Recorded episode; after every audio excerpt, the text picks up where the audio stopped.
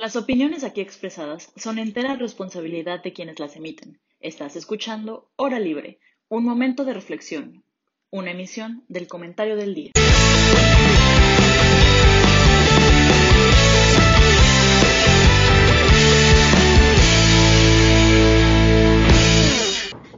Hola, bienvenidos a este programa de cierre de temporada de Hora Libre. ¿Cómo están todos? Muy bien, muchas gracias. Qué bonita. Qué bueno. Súper. Pues bueno, lamentablemente no podemos estar los ocho, pero aquí estamos la mayoría. Y bueno, hoy tenemos una dinámica muy dif- distinta. Vamos a jugar un tipo yo nunca nunca, pero como no todos tenemos acceso a bebidas alcohólicas y tampoco queremos promover ese tipo de consumo en este Y estamos programa. entre semana en un día de la clases. aquí. Este, bueno, vamos a jugar con cinco dedos y cada cosa que sí hayan hecho lo van bajando y pues el primero que baje los cinco dedos pues tendrá un castigo que está por definirse. Si alguien del público quiere aportar ideas también es bienvenido. Y pero bueno, entonces vamos a iniciar con una, una pregunta y de ahí vamos a hablar un poco de ese tema y luego pasamos a otro, a otro mm, punto pues. Entonces, bueno, yo quería empezar con uno que va un poco dirigido porque claramente hay una persona que sí lo ha hecho, pero a lo mejor hay una sorpresa que yo no sabía. Entonces, el primero es, yo nunca, nunca he trabajado en una campaña política. Bajo mi dedo, sí, sí, ¿verdad? Ajá, sí. ¡Uh, la, la! Es Tres. A ver, entonces, a ver, empezamos con Ana Pau, porque Fer más o menos sabemos, pero Ana Pau no sabía de tu participación. O sea, yo a diferencia de Fer, yo no voy por las calles con mi ban- banderita de, del partido político. O sea, es una forma de trabajar dentro de una campaña política de forma distinta. Yo trabajo en una Ok. empresa de comunicación política, se llama Núcleo. Saludos a mi jefe Morris, que creo que aquí al menos tres lo conocemos. Y pues nada, nosotros nos dedicamos a hacer las estrategias de campaña. Básicamente este año estuvimos trabajando con Morena. No me aniquilen, aquí Félix. Asco. Pero eh, estuvo, estuvo muy interesante. Estuvo muy interesante. La verdad es que me, me divertí mucho. Es una, es una arista más en la que si estudias gobierno o algo afín, puedes como dedicar tu vida a eso si definitivamente no te interesa el poder legislativo o algo así. Pero está, está muy cool, está muy interesante, lo disfruté mucho, lo volvería a hacer, sí, definitivamente. Cool. Te llevan a comer mariscos al mar, ¿no? Ah, sí, me llevaron a Tampico y fue padrísimo. Jaime, ¿tú? Ah, pues ¿en qué ta- yo en campaña? 2018 trabajé en la campaña de José Antonio Meade, que fue increíble, muy padre, muy divertido, vale totalmente la pena. Este, voten por José Antonio Meade para cualquier cargo que se postule en cualquier momento de su vida. Este, no, no es cierto, razonen su voto, no voten nada más porque sea José Antonio Meade. Eh, y además, durante este periodo de campañas estuve trabajando igual que Ana Pau, más tras bambalinas, para una empresa que se llama Entropía, pero eh, se están dedicados a muchas más cosas que nada más el tema electoral. De hecho, el tema electoral es una parte menor en la empresa. Este, y nosotros trabajamos para la competencia de Ana Pau. Estábamos con algunos candidatos de Va por México, algunos candidatos del Movimiento Ciudadano. Realmente era más independiente el tema, pero no, no nos tocó trabajar con nadie Ajá, de, del lado de Morena los ni buenos. De, de- de Morena ni Juntos Sabemos Historia. Del lado de los buenos, dice Pablo. Bueno, pues no lo voy a decir que no. E- Entre, entre comillas. entre comillas. Quít- Quítale las comillas. Bueno, y Fer sigue todavía en mood naranja, cuéntanos. Yo sí, yo completamente naranja. Yo coordiné la campaña de Rodrigo Zaval en, para diputado local estas elecciones. Y pues no, lo- los, como dirían todos los políticos, cuando no ganan, los resultados no nos favorecieron. Pero la verdad es que fue una experiencia increíble, lo haría mil veces más. Y de verdad, no es porque sea mi jefe, yo confío muchísimo en Rodrigo y sé que fue un gran proyecto y que va para largo, o sea, no, no termina aquí. Y ya nos estaremos viendo el- en, el siguiente, en la siguiente jornada electoral. Muy bien. 100%. Yo confío en ese vato mucho, la verdad. Perdón, perdón, Isha. No, no, no. Este, Porque se perdieron el programa de Rodrigo Zaval, véanlo. Sí, es Véanlo, Sí. véanlo. Ahí, ahí Pero sobre todo, yo creo que también, o sea, un pequeñísimo paréntesis, o sea, si eres joven y apenas estás incursionando a la política en México, yo creo que debe ser muy difícil. O sea, creo que en la primera no la puedes armar, pero al menos ya se dio a conocer y eso es lo más importante. Y sí, ya. y creo que lo que yo me quedo de esta campaña son dos cosas principalmente. La primera es que sí se puede hacer política bonita. O sea, por más que te digan, no, no se puede, tienes que mancharte, no, no, nosotros comprobamos que sí se puede. Porque sí, efectivamente no, o sea, los, los resultados no nos favorecieron, pero sí gente confió en nosotros con su voto, con un voto en el que simplemente tuvimos que caminar y verlos a los ojos y decirles, oye, queremos hacer las cosas bien. Entonces sí se puede hacer política bonita. Conozco como Rodrigo a muchos chavos más que hicieron política bonita. Entonces sí, o sea, si vienen a decir que no se puede, es mentira, porque sí puedes. Y, y también me quedo con, con toda la gente que conocimos en campaña y que confía en nosotros y que te ven a los ojos con la esperanza de que verdad quieren que cambien las cosas y confían en que van a cambiar las cosas y dicen, yo voy a votar por ustedes porque están chavos y porque sé que no están maleados y, y sí, o sea, sí reflejaron su voto en la urna. Creo que me quedo con eso y de verdad lo vuelvo a decir, lo haría una y mil veces más porque de verdad hay un país allá abajo que, que nadie está viendo y que, y que hay que voltear a ver. Sí, qué bien. Entonces, justo mi pregunta iba un poquito hacia ahí. Ahora, o sea, ¿qué sigue, no? ¿Van a planear como hacer campaña tres años antes como Ricardo Anaya? ¿O, o van a dedicarse a trabajar con la asociación civil? ¿Vas a seguir tú con Rodrigo? ¿O cuáles son sus planes? Es un poco de todo. Eh, obviamente estamos desempleados ahorita, hermano, si alguien tiene nos emplee, acá estamos. Pero el plan es seguir trabajando con la gente. Es, o sea, nosotros hicimos una promesa que es regresar después del 6 de junio y hoy fue el primer día que regresamos otra vez a la calle. No pueden, o sea, no se imaginan la emoción de la gente. Nos dicen, de verdad son los primeros políticos que regresan después de, de unas elecciones, porque siempre vienen en campaña y dicen, nos prometen y hacen, pero después de las elecciones y todavía que no hayan ganado y regresen, es, o sea, es inolvidable. Entonces, ese sentimiento pues, es súper bonito. Vamos a seguir trabajando con la gente.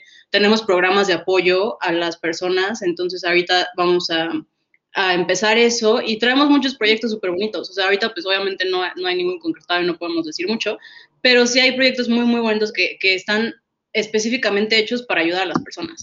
Y pues sí, de eso va de la mano con que sí, obviamente vamos a seguir haciendo tierra y caminando para ver qué, qué nos espera en el 24, pero pues eso ya es otro tema aparte. Ahorita lo que importa es no fallarle a esa gente que sí confía en nosotros, porque hayan sido 3.500 personas hayan sido un millón, siguen siendo personas que confían en nosotros. Entonces sí, a ellos no les queremos fallar. Qué bien. Bueno, pues yo no he trabajado en una campaña política, no sé si algún día quisiera trabajar, yo creo que sí. A lo mejor algo como lo que hizo Jaime Guanapao, más bien como de atrás, no me veo realmente así como, como Fer, con tanta energía de caminar en las calles y toda esa onda. O sea, siento que es un muy buen trabajo, y, pero no, no, no para mí, yo creo que no es. Pero, no sé, como que desde que vi Scandal y Olivia Pope y esa onda es como que chance alguna vez en la vida. ¿Tú, Pablo, te verías trabajando en una, en una campaña? Solo, solo en la mía. La verdad es que. ¡Ay, sí! No, no, no. Para- eh, para trabajar es que en ni la haría, pero, pero no, o sea, la verdad es que para mí sería demasiado darle como tanto un proyecto en alguien que no soy yo y en que algún día me puede traicionar, ya sea eh, con sus políticas, con sus En la mía, Pablo. presentar. Eh, Pepe Mir, lo quiero mucho. Este, ah, contigo, contigo. No, también, en la de Jaime, porque Jaime eres un ex- Tibeli, ¿qué pasó? ¿Qué una- tú eres una pasó? extensión, tú eres una extensión de mí y, y tú lo sabes. Así, así de buenos amigos somos, pero la verdad es que yo creo que es complicado, o sea, es algo que no se debe tomar a la ligera trabajar en una campaña política. Este, si, si incluso dar el, dar el voto a alguien es como tan, tan, tan, eh, te puede dar tanta confianza en alguien. Ahora trabajar para que más gente vote y se sume un proyecto político, creo que es algo que tiene mucha responsabilidad. Y, y la verdad es que yo, yo no confío en los políticos. Creo que hoy por lo menos eh, todavía se mueven por intereses propios o por intereses del partido. Entonces creo que yo hoy en día creo que solo trabajaría en la mía porque sé que solo yo lo podría hacer como yo quisiera que, que fuera. Ok, está bien, está bien. Bueno, a ver, la siguiente. Yo nunca, nunca he votado por un candidato que no conozco. No, pero a ver, los que ya tenían cuatro tienen que bajar otro. Fer, ¿nunca? O sea, o sea, a ver, Nunca. tienes que bajar. No, desde siempre, por favor. Qué orgullo, qué orgullo. Los demás cool. aquí, malos ciudadanos. Bueno, ya Pero hablamos. quiero ser como tú de grande. Mi sueño es ser como tú de grande. Pero, pero Ana Pau y Jaime quiere escuchar su opinión porque Pablo y yo ya nos hicimos responsables de no volver a cometer este error de nuevo. O sea, yo lo cometí una vez y fue mi primera vez en las elecciones presidenciales, donde ubicaba quién eran los candidatos, pero al final llegué así, me dieron la boleta y yo, ¿cuáles son sus propuestas? O sea, sí fue terrible, fue horrible, voté por el Requín, Canallín, Anallín, no sé cómo se le dice, pero definitivamente yo creo que no lo volvería a hacer si el vato se vuelve a postular en 2024. O sea, como que no me di cuenta de muchas cosas porque pues venía terminando la prepa, estaba como, ya saben, el último año de prepa es caótico, ¿no? Entonces, como que no, no, no Yo me no interesé en cuestiones que competen mi ciudadanía, pero a partir de ahí, ya, o sea, ya fui buscando, fui diciendo como, no ma, es que justamente yo soy parte del problema y no Sí. puede ser, entonces, si el problema son mil personas, pues ahora son 999. Yo, yo, yo no creo que sea parte del problema. O sea, yo, yo la verdad creo que muchas veces votamos por candidatos que no conocemos porque la política mexicana, el nivel es tan bajo que al final, haciendo mínimos esfuerzos, saben que tienes que votar por alguien y terminas votando por un partido. O sea, me gustaría que, o sea, si, si la política tuviera el nivel deseable en México y tú no te informaras, ok, voy de acuerdo que puede ser una falta y puede ser tu culpa, pero la verdad creo que es culpa de la política mexicana. No, no, no creo que sea culpa de nadie de los que ha votado aquí. Yo, bueno, Los dos, ¿no? En- Sí, yo Pues, difiero. a lo mejor es como un, como un círculo que se va como healing, Ujú. pero al final del día creo que los que pueden detener esto deberían de ser las, los políticos. Es como el tema ambiental y las empresas. Hasta que las empresas no se al tiro, por más que yo recicle mis bolsitas y use mis popotes de bambú, pues no va a haber un impacto tan grande. yo creo que es una responsabilidad compartida. O sea, yo creo que también hay. Oigan, me estoy trabajando. Creo que un poquito. Sí, bueno, poco. sea, pero Ana Pau. Decidan. Dale, Pau, dale, creo que, creo que soy yo la que se está trabando. Es que creo que soy yo la que se está trabando, pero no sé, ahí me escuchan. La que está 10 trabando es la 4T, chavos. ¿Y sí? Ah, pero ese es todo público. Yo lo que creo es que es una responsabilidad compartida. O sea, podemos te- ten- seguir teniendo una política mexicana de la fregada, pero también porque los ciudadanos y las ciudadanas no exigimos una buena política. O sea, creo que sí hay cierta enajenación de la ciudadanía con la política, justamente porque piensan igual que tú, Pablo. O sea, sin afán de ofenderte. O sea, Yo creo, sin afán de decir como, tú eres el problema. Espera, espera, espera. Entonces, o sea, justamente porque la gente dice, ¿sabes qué? No me interesa la política, este, ¿para qué salgo a votar? O si sí salgo a votar, ¿para qué veo a los candidatos o candidatas? Al final se va a seguir lo, se, vi- se va a seguir haciendo lo mismo de siempre. Creo que eso, ese pensamiento ha estado triggereado durante siglos, o sea, años y años. Pero, pero a ver, Y años, ¿crees, y o sea, teniendo Twitter, ¿crees que no le exigimos a los políticos? Con O sea, Twitter creo no que- se puede creo que- exigirle creo a los creo- políticos. Creo, que hoy en, creo que hoy en día, no, no, no, no, o sea, creo que, escucha lo que voy a decir, o sea, creo que hoy en día, la, o sea, la, ha sido el, el momento en el que más le hemos exigido a la clase política. O sea, es donde más movimientos ha habido, donde más organizaciones se han unido para, para, para exigir sus cosas. O sea, y el discurso que dices de que a la gente no le exige a los políticos, eso, eso creo que está trilladísimo y creo que es algo que a lo mejor se dio en algún punto de la vida política mexicana, pero hoy cero. O sea, hoy creo que toda la gente es- está más despierta, los jóvenes estamos más despiertos y más conscientes de que si no corregimos el rumbo de esta madre, se vaya a la, a la fregada, perdón. Este, entonces, o sea, esa, esa parte creo que, o sea, estoy cero de acuerdo contigo, la verdad. Y, la, y la segunda parte en la que creo que, que dices que, que, la política no mejora este, porque no salimos a votar o lo que sea. O sea, sí, sí lo entiendo y sí, sí veo el, el, punto, pero a ver, o sea, tú cuando fuiste a la boleta a votar, aunque hayas conocido las propuestas de los cinco candidatos que estaban ahí, no me digas que estás de acuerdo. O sea, a mí la neta, o sea, tú y yo votamos creo que en el, en el mismo, en el mismo elección local, este, yo a- al candidato local sí lo conocía y todo y me parecía bueno, pero para los legisladores locales, o sea, la verdad es que creo que ninguna de sus propuestas son buenas y todos tienes que votar por alguien. ¿sabes? O sea, creo que sí hay una responsabilidad institucional de mejorar la política. Y, y, y, y es algo que no Perdón, los perdón, ciudadanos perdón, una, duda, una duda, una duda. Si no hay, si en sus distritos no les parece que hay propuestas suficientemente buenas para votar por ellos, ¿por qué no se postularon ustedes? O sea, a ver, es que Ahí es, ahí es el punto, ahí es el punto donde conectan esas dos ideas. Sí, claro. Efectivamente, efectivamente, voy, voy, voy. efectivamente es cierto que no podemos decir que sea completamente culpa de los políticos, no podemos decir que sea culpa, completamente culpa de la ciudadanía, y estoy de acuerdo con Pablo, ha mejorado. La ciudadanía hoy en día exige más que nunca, y eso es bueno, y eso es muy importante.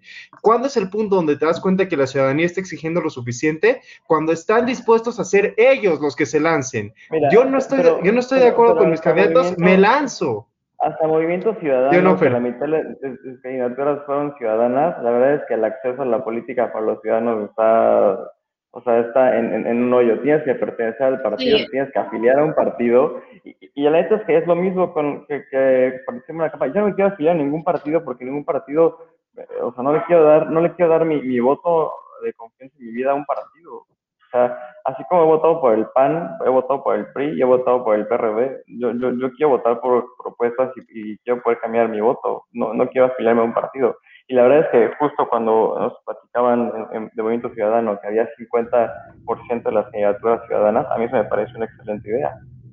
Pero la verdad es que el acceso a la política para los ciudadanos es Pero no tratamos, tampoco Pero- es como que tratamos. Ahí es el punto donde nuestra exigencia, o sea, de, de verdad estoy de acuerdo contigo que la exigencia es mejor, está mejor que nunca, pero aún así estoy de acuerdo con Ana Pau en que no es suficiente. Sería suficiente en el punto en el que nuestra exigencia se pudiera trans- traducir, esa era la palabra, traducir en realidad y no ocurre. Justo, pero, pero, pero no ocurre porque creo que las instituciones que se deben de encargar de hacer eso no, no, no, no son buenas. O sea, no, no es que no haya un cry de la ciudadanía por mejorar la política, es simplemente que no se escucha. Porque no hay, no hay, no hay mecanismos y no hay herramientas y no hay instituciones para poder hacerlo.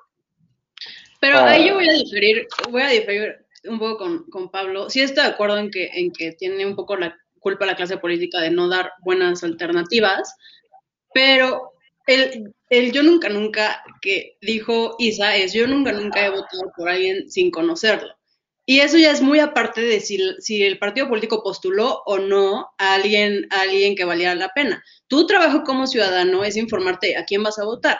Y pongo un ejemplo ponen a, ahorita está circulando en, en redes, ay, que tía me escuché, ¿no? Circulando en redes, pero sí, este, una, una, como un screenshot de un, de unos comentarios de América Rangel, que va a ser diputada local, eh, haciendo como declaraciones homofóbicas, eh, súper mal gusto. Y alguien le comenta, América, ¿a poco eres homofóbica? Es que voté por ti para sacar a Morena, pero, pero no sabía que no estabas a favor de los derechos para la comunidad LGT eh, LGBT. Y ahí digo, hermana, es tu culpa por votar desinformadamente la verdad. O sea, y caer tú solita en este juego de tengo que votar por la marca y no ver que Por tienes que útil, exacto. para ver si te representaban. Y ahorita va- pusiste en el Congreso a alguien que no te representa por no informarte tú como ciudadano. Y ahí es a donde, o sea, ahí es donde yo creo que no estoy tan de acuerdo con él, es que es culpa de la, de la clase política por, por a quienes postulan. Pues no, al Eh, final sí, creo que, sí nos toca informarnos a quién vamos a votar.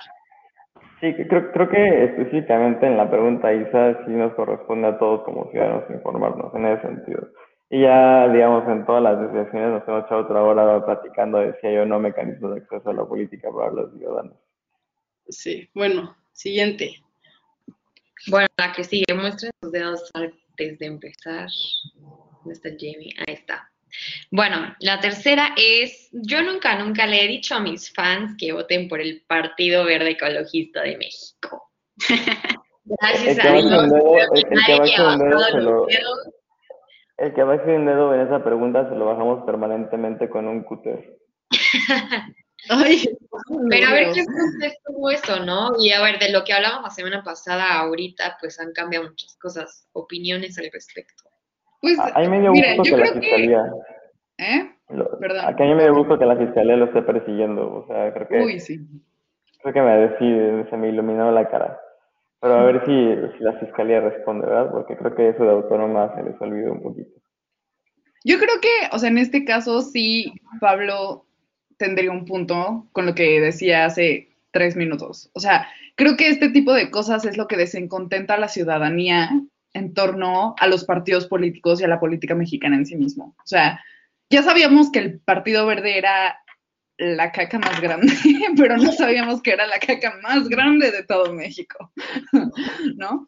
Entonces, em, el hecho de que ya se esté persiguiendo sí está muy chido, pero también esto nos hace preguntarnos a nosotros como sociedad, ni siquiera como ciudadanía responsable, como sociedad, ¿a quién estamos haciendo famosos? Y verdaderamente, o sea, yo estoy súper en contra de la cultura de la cancelación, y lo he dicho en este programa, pero neta estoy hasta el queque de los influencers tontos que la gente hace, hace famosos. Y yo sí creo que este tipo de influencers que verdaderamente cometieron delito y a lo mejor no sabían que era veda electoral porque justamente no les interesa su país, este, se cancelen. O sea, me estoy yendo a un extremo súper duro. A lo mejor al final digo como, no, pues ya déjenlos vivir y todo. Pero sí estoy muy enojada en ese sentido. Ya, esto lo yo también. Se me hace una se me hace irresponsable, pero más allá de lo irresponsable que pueda ser, porque hay cosas que haces irresponsablemente, pero que solo te afectan a ti. Creo que eso pues ya es tu problema.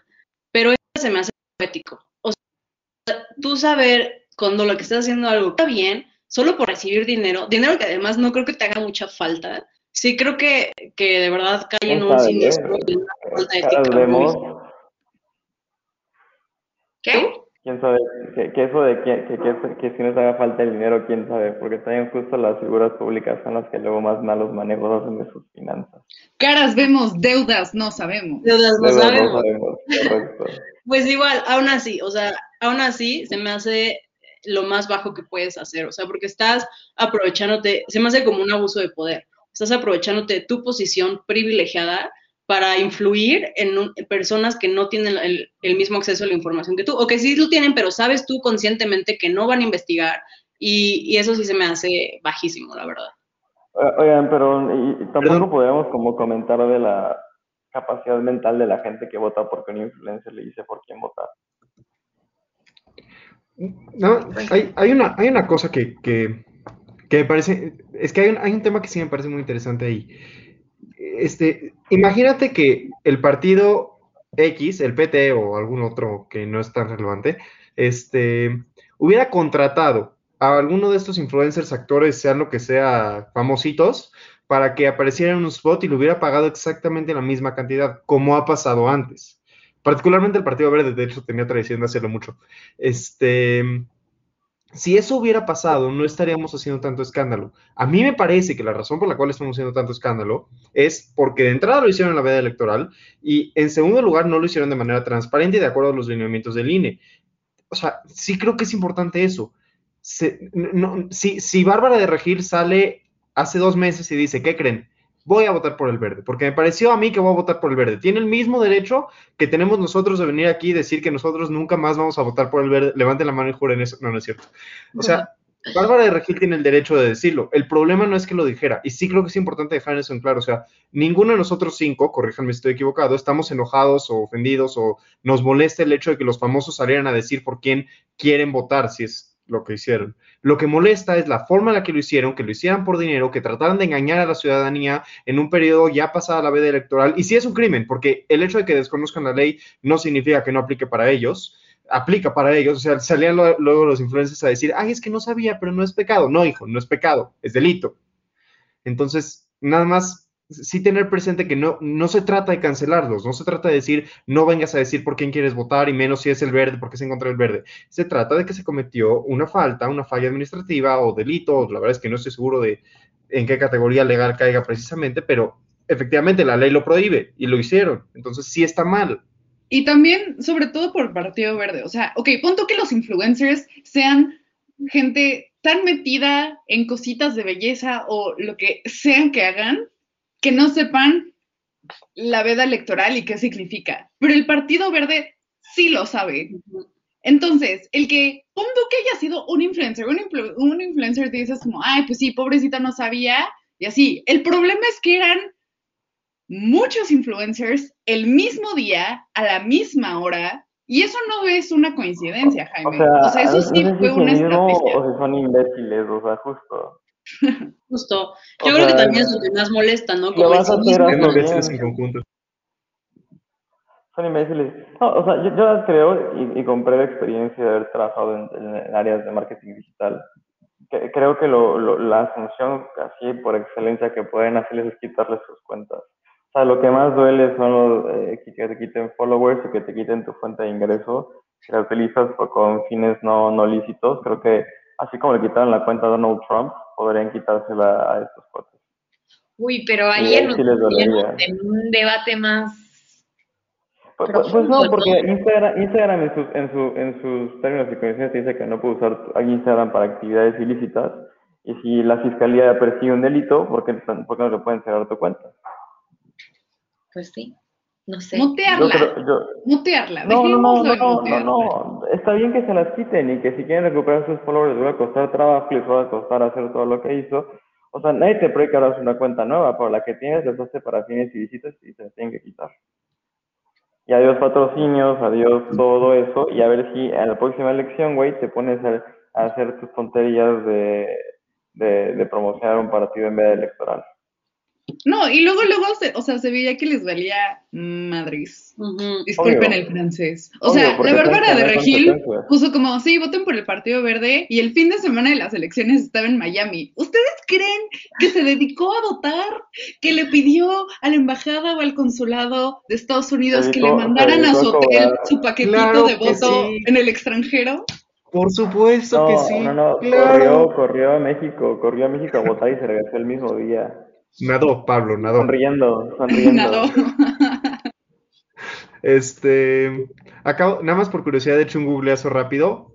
Al parecer, el número total de influencers que se decantaron por el Partido Verde después de reflexión al mero día fueron 80. 80 güeyes y güeyas.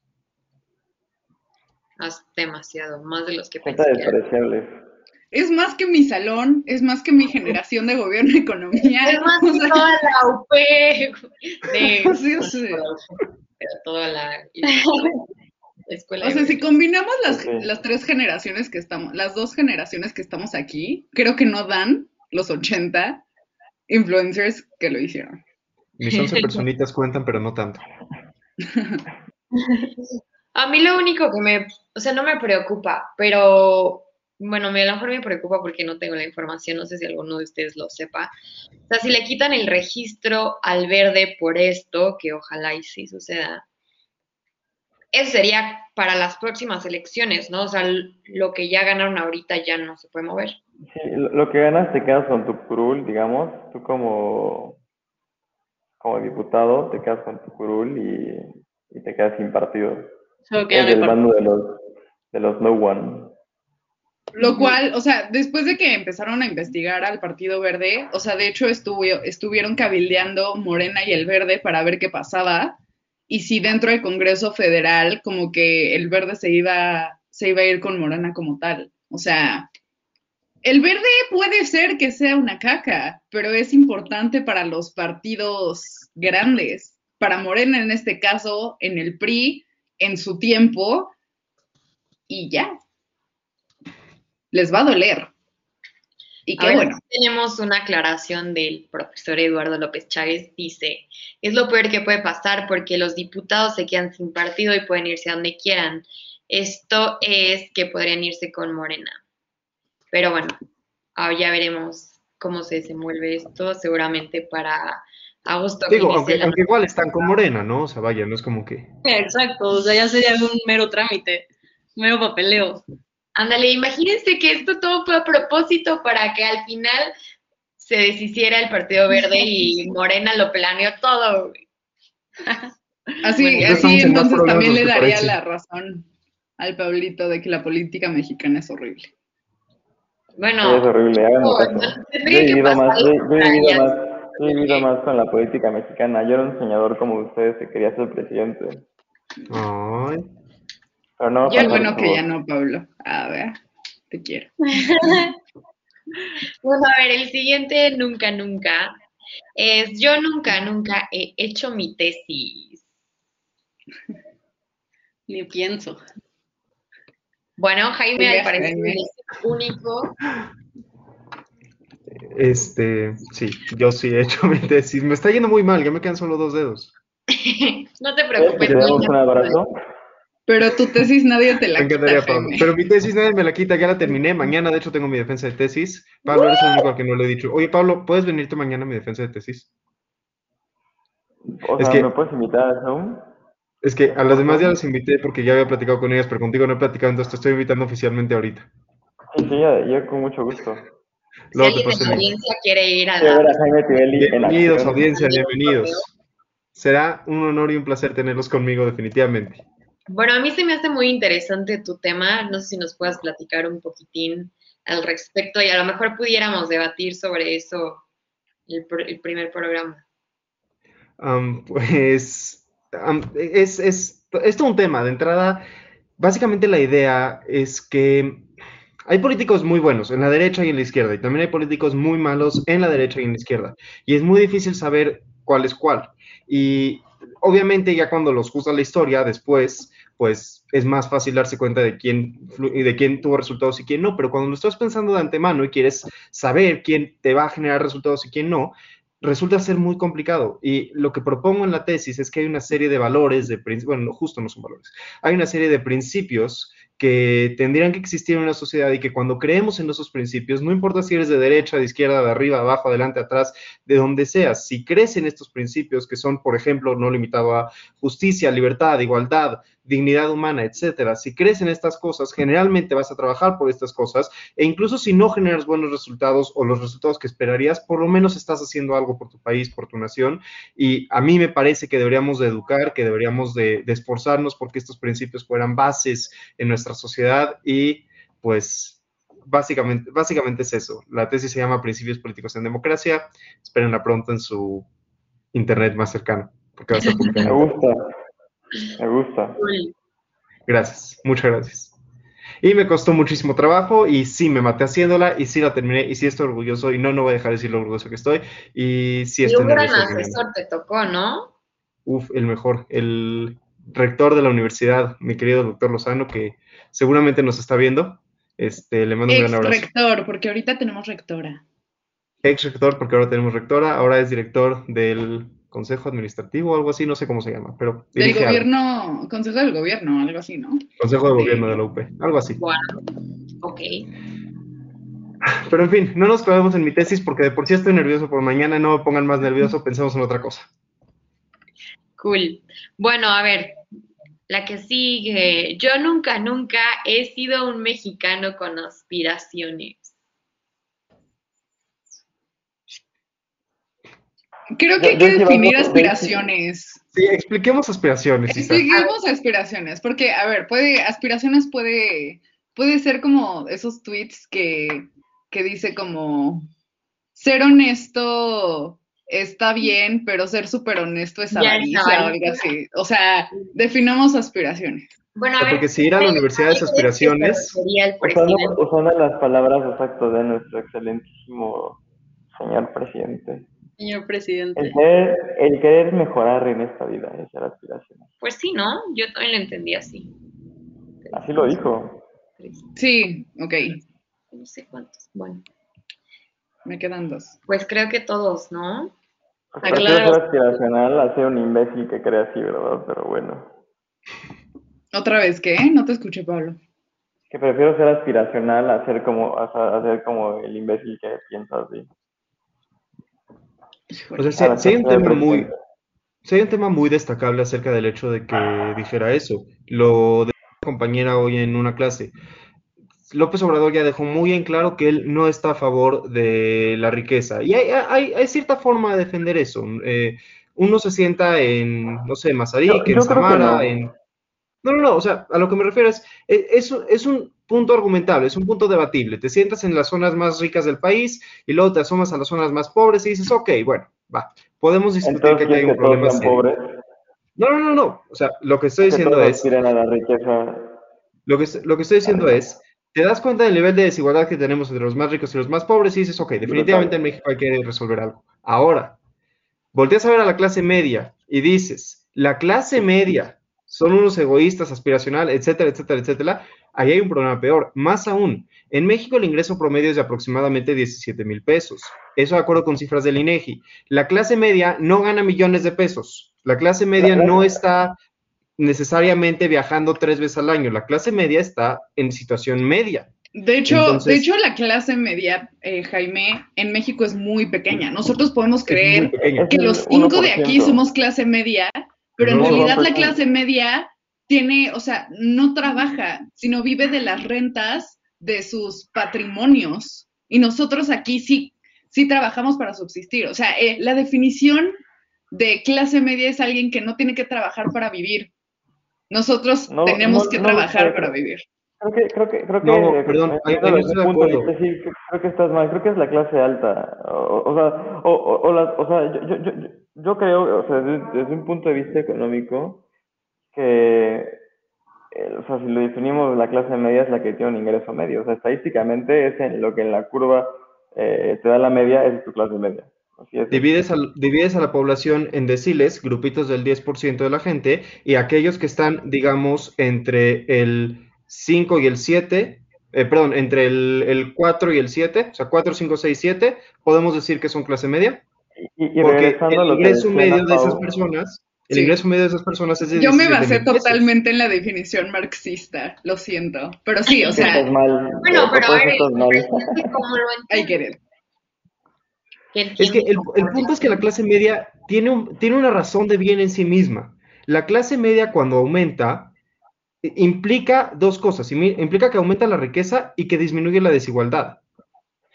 El, hecho de que lo- cuando un rico se convierte en clase media, no se vuelve pobre, no está en una mala situación, pero cuando un pobre se vuelve clase media, entra a una buena situación. La clase media sí es un bien a perseguir. Tal vez no en No, sí y re- mismo, tal vez es un, es un fin para otros medios, pe- perdón, es un medio para otros fines, pero en sí mismo también tiene sus características positivas. Igual que la pobreza, tiene características destacables, que no se trata nada más de cuánto dinero tienes, la clase media también las tiene. El hecho de, que la clase media ahorre, invierta, genere empleos, consume en restaurantes, todo eso, un país con una clase media amplia es un país que va en camino al desarrollo.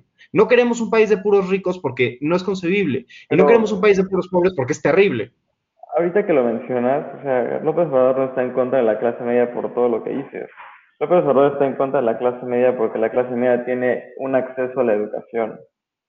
Y, y- siendo sinceros, lo que este güey quiere es que toda la gente esté ignorante para que pueda seguir formando parte de su, de su, no sé, horda de, seguidores este, sin conciencia y sin un gramo de cerebro y de frente para que sigan votando por Morena. Hay mucha gente que tiene doctorado, por ejemplo, que tiene como en tu definición menos, educación y y es, aún gente, y, es así. gente, y es gente que está enajenada, y lo que hemos visto, y, y él justo Justo. lo dice, es gente que estudió en la universidad, y lo dice en el discurso, no lo dije yo, lo dijo él en Palacio Nacional, gente con licenciatura, con maestría y con doctorado, que eso es difícil de convencer. Eso lo dijo, textualmente. Y, es, un- y, y es cierto, y vimos cómo cuando la gente votó por Morena en 2018 porque había esperanza de que cambiaran las cosas, que gente educada votó, en estas elecciones se vio, se vio exactamente el efecto contrario. Porque una cosa es votar por esperanza y decir, ok, esto puede cambiar, pero cuando ves los resultados, si tienes tres dedos de frente, te das cuenta que fueron malos. Y la neta, y perdón que lo diga, si tú, si tú volviste a votar por Morena viendo los resultados que tuvo, eres un ignorante también, o, o un enajenado. Y, y- y es, y es parte del problema de este país. Así de sencillo. Y, y, y- o sea, ¿cómo la gente puede, puede apoyar un proyecto de alguien que puede salir hoy en la mañanera a decir eso? O sea, seamos críticos. Y, y ustedes saben que a mí me, me, me choca el political correctness y, y, hablo muy, muy, muy así. Pero es, es la verdad. O sea, estás apoyando, o sea, conocieron todos los memes de la CDMX, ¿no? No, este, eso hay que ser buenos, hay que ser hermanos y lo que sea. A ver, sí hay que ser hermanos, pero denunciemos. Los- la- las alcaldías que votaron por, por, por Morena son las más ignorantes, las más pobres, lo que sea. Ok, y, y son las que menos educación creo que tienen. es muy fuerte hacer esa aseveración así. Pero no, no es lo mismo, no es lo mismo señalar características las de económicas. las alcaldías sí, tal las, las- las alcaldías sí, y hay que darle como un mayor, una mayor este, revisada, estoy, estoy totalmente de acuerdo. Pero, pero, o sea, ¿por qué este cuate sí puede salir a decir en la mañanera que, la clase media es, un, es lo peor que le puede pasar a México?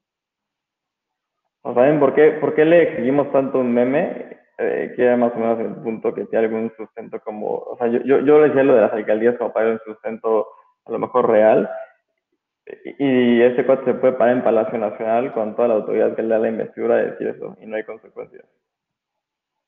Pues es que qué consecuencias puede hacer, no sé.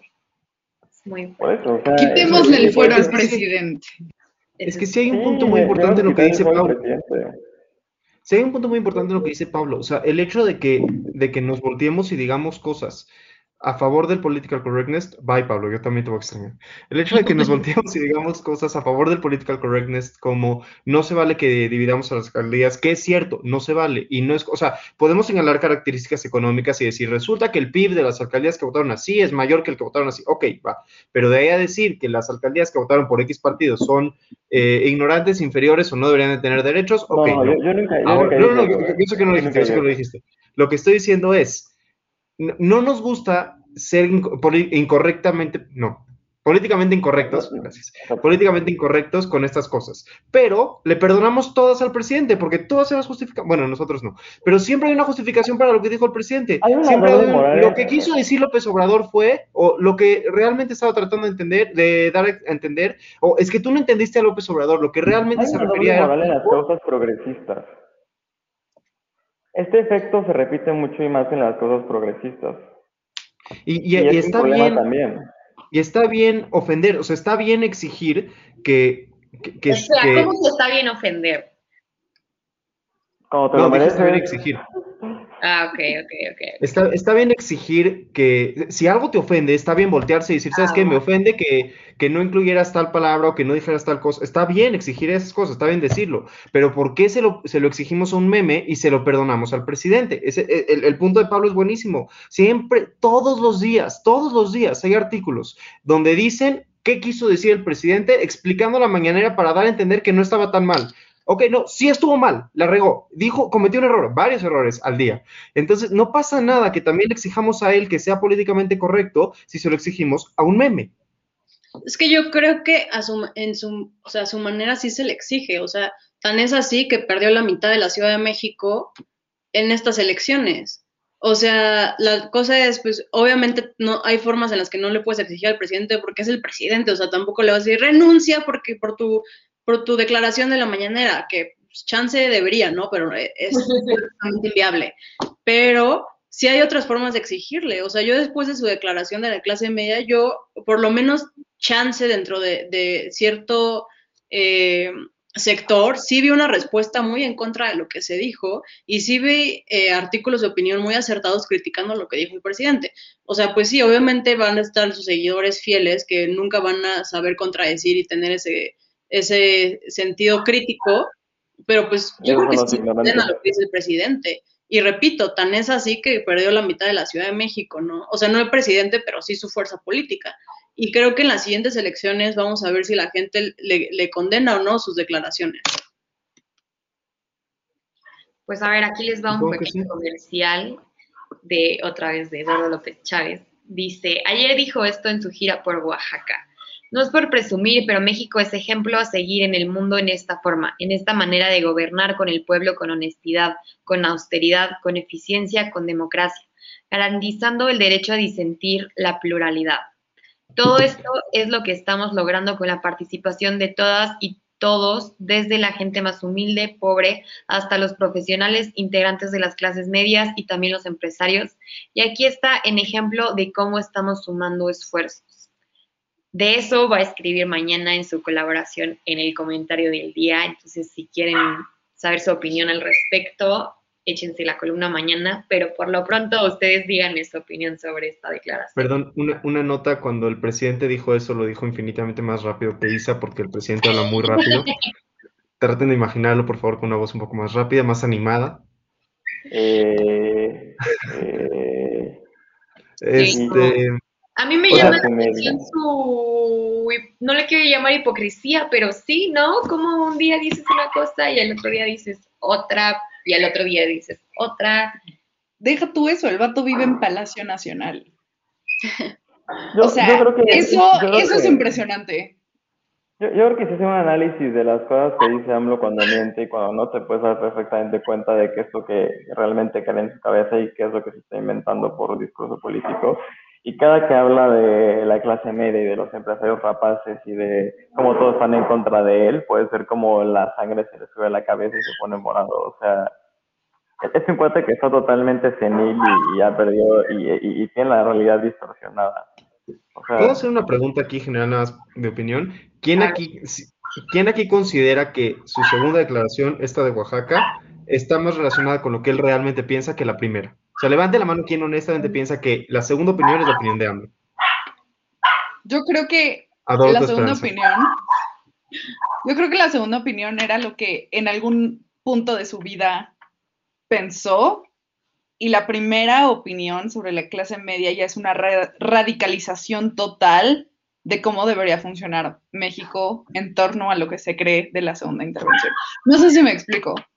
Es que me parece que su segunda opinión fue un asesor diciéndole, oiga, don presidente, mm. este, la clase media se está enojando en serio, salga a decir que sí los quiere porque si no nos va a ir todavía peor en las próximas elecciones. Bueno, chance, ¿eh? puede ser. Sí, eso es sí, también suena más elegante de lo que de lo que este cuate puede llegar a, a decir después, o sea, lo que llega a decir. O sea, su, su, formalidad en la segunda intervención no es la misma con la que dijo la primera. Entonces, por eso sí también se puede dudar mucho. Recuerda que tú escuchaste la segunda intervención de voz de Isa, que siempre es más formal que la voz del presidente, pero bueno. aparte, Palacio Nacional es su foro, o sea, está hablando con su, su prensa, puede decir lo que quiera y nadie le va a increpar. Eso sí es su lugar, es su espacio, es su palacio, como dicen a Pau. Deja tú, o sea, es un palacio en la máxima expresión. O sea, no sé si acuerdan que cuando vino todo el tema de las vacunas y bueno, o sea, donde el cobicho llegó como a su máxima expresión y el vato nunca dijo nada respecto a las muertes y que lamenta mucho que él sea un inepto, por ejemplo. Eh, literal sacó su video en Palacio Nacional, en, el pasillo donde están todos los presidentes pintados, donde ahí se ve una opulencia muy grande, en o sea, dentro del Palacio Nacional. Y, y está Denise Merkel, creo. No sé, pero alguien estaba haciendo como la comparación de, o sea, a ver, el México se está yendo México y los mexicanos, las mexicanas y la gente que no tiene acceso a la salud está falleciendo y este vato empieza a hablar de cualquier otra cosa en un video diciéndote que todo está bien, evidentemente desde un Palacio Nacional opulento y... y sin, muy opulento. Y muy opulento, exacto. O sea, sí, sí hay cierta incongruencia en, su discurso con lo que hace y con lo que vive. Y cierta, debo decir, mucha incongruencia. Mucha incongruencia. Y también la porque ahí vivió Juárez. alimentando este speech de división del país y tú eres fifi, tú eres O sea, en vez de elecciones para unir al pueblo sabio mexicano, al contrario, le sigue ahí echando de que, güey, somos diferentes. Pero a ver, les llegó a decir mascotas, no sé si se acuerden. ¿De qué? A ver, por favor, cuenta eso. Déjenme buscar la nota, pero había un... alguno de sus mil... Si quieres, en lo que eh, buscas la nota, Isa, ¿quieres hacerles otra pregunta? Sí. AMLO, compara, AMLO compara la, este, aquí dice, la atención en la pobreza. Ay, no me cargue el encabezado, Dios santo. Ya me he cargado. Hablo compara la atención a personas en pobreza como cuidar animales. Y fue una nota del 29 de marzo del 2019. Lo que les faltaba por saber. Ajá, por si querían, por si querían saber, ah, además de la de la clase media, sus seguidores cuidar animales. Su presidente, damas y caballeros, su presidente. Sigue votando por él, sigue votando por él. Bueno, Cuando digo que son los imbéciles ignorantes, no. Bueno, por su partido, por lo que él representa. O sea, lo digo con en serio. Ahí yo difiero, la gente vota por AMLO, la gente no vota por Morena. O sea, puede ser que, por ejemplo, esta Isha Id se haya postulado para X alcaldía en Ciudad de México por Morena y a lo mejor a la gente le vale queso quién es Isha pero votan por Morena porque AMLO es Morena. Bueno. Y yo no sé cuándo lo dije, pero en algún punto, yo creo que en el momento de que AMLO, o sea, sin, sin, sin desearle la muerte ni nada, pero si llega a fallecer el viejito cabeza de algodón, o si llega, o si le pasa algo, puede ser que Morena se vaya muy para abajo, porque Morena es Andrés Manuel. Y la gente no está contenta, por ejemplo, con la dirigencia de, de Morena. O sea, Mario Delgado puede ser, o sea, sí, se están destruyendo desde adentro. La gente no está contenta. la verdad.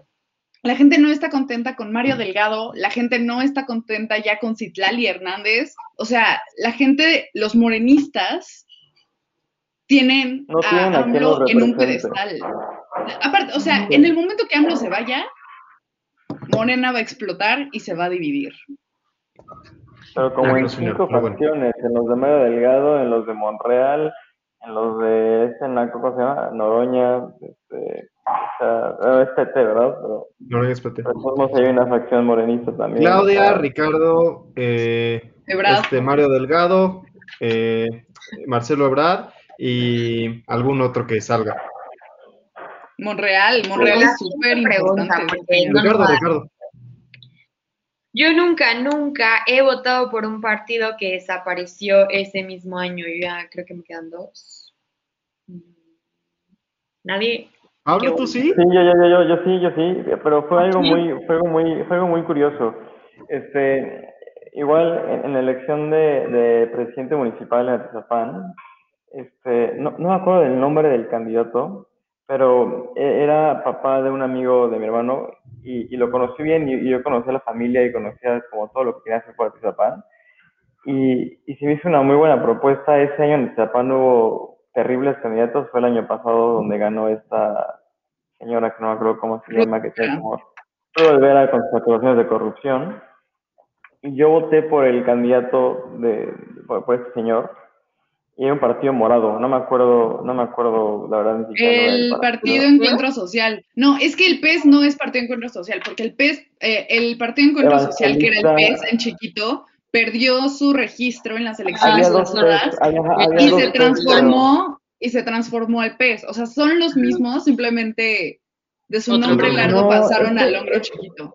Este partido, no, según yo, no era el partido este de los evangelistas locos.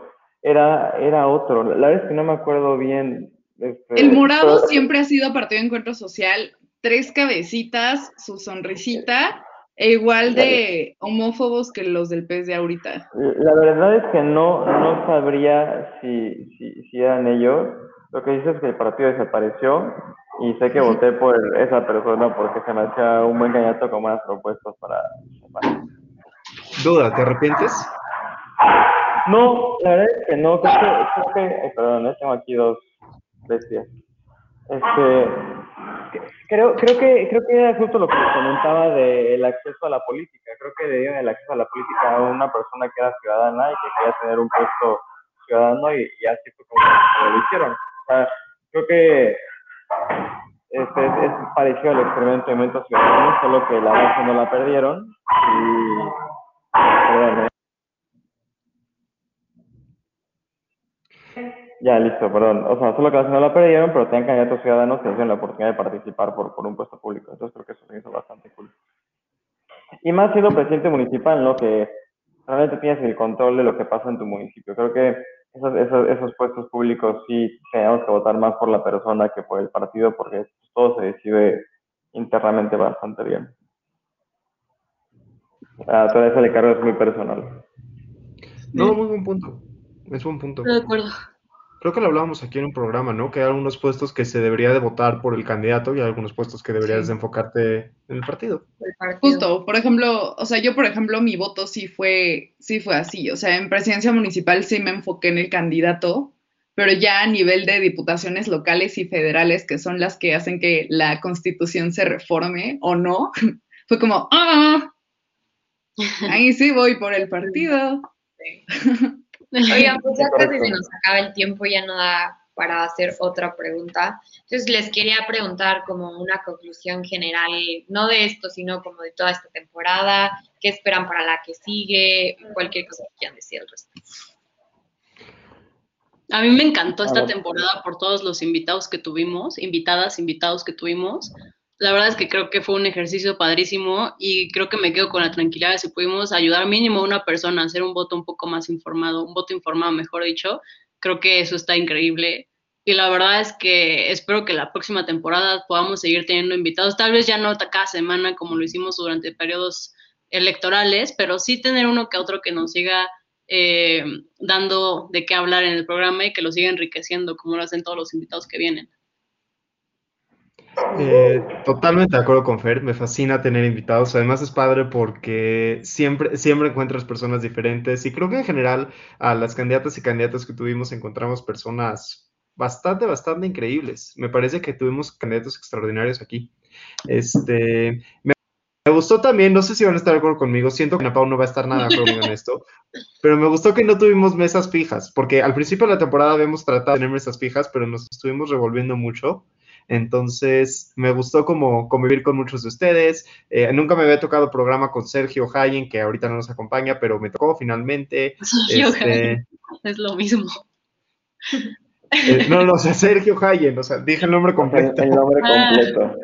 Este, creo que, creo que estuvo divertido eso y para la próxima temporada a mí me gustaría eh, armar más dinámicas como esta de Yo Nunca Nunca, también estuvo divertido. Aunque no perdió nadie, vamos a tener que retomar esto eventualmente y tener un perdedor. Ana